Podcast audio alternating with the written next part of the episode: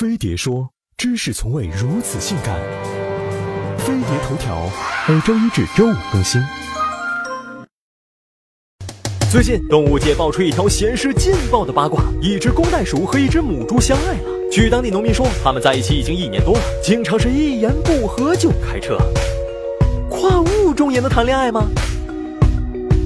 跨物种恋爱最大的阻碍是大自然，其中最常见的就是地理阻碍。虽然老虎和狮子同属于猫科动物，但一个生活在温带或亚热带森林中，一个生活在非洲大草原上，在自然条件下连面都见不着，更别说谈恋爱了。此外，在动物的生理行为上还有很多阻碍，比如发情期可能就不同，有的动物发情期在春天，而有的则在秋天。其次，动物之间也会出现鸡同鸭讲的情况。如果一只雄性大尾鹰通过唱情歌来撩一只雌性麻雀，麻雀可能只会回一个。冷漠脸，在自然界，跨物种恋爱只是偶尔发生，始作俑者往往都是雄性动物，特别是那些一夫多妻或者多夫多妻制的雄性动物，对他们来说，反正有的是储备，而且中奖了也不用自己负责，所以这些雄性动物不会太挑剔。另外，人类的农场、动物园、马戏团等圈养环境打破了地理阻碍，有意无意扮演了跨物种的红娘。比如，让不同种类的小动物从小就生活在一起，等它们长大了，被限制了自由的春情又无处释放，于是就有了公鸭骑母鸡、驴战马、便宜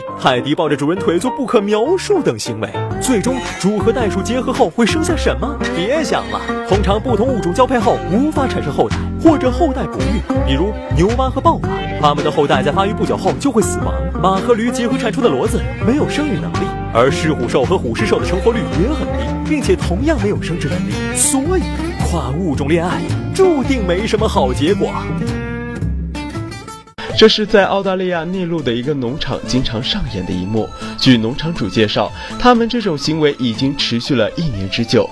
他们看上去不像朋友，更像恋人，平时就形影不离，互相拥抱，惺惺相惜。如果不是亲眼看到，你绝对不会相信。果然，在爱情面前，年龄不是问题，性别不是问题，物种也不是问题。